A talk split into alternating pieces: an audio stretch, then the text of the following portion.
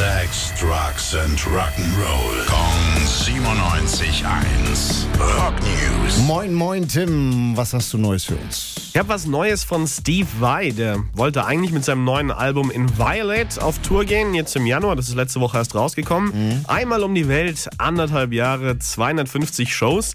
Allerdings musste er die Megatour, wie er sie selbst nennt, nochmal verschieben. Aus einem eher ungewöhnlichen Grund. Also liegt es tatsächlich mal nicht an Corona. Nee, er hatte einen kuriosen Unfall in der Küche. Da hat er einen Pizzaofen, eine Pizza gemacht und als er die rausholen wollte, wurde es wohl knifflig. Der Teig hing irgendwie fest. Er hat einmal feste ziehen müssen und dabei ist ihm eine Sehne in der Schulter gerissen.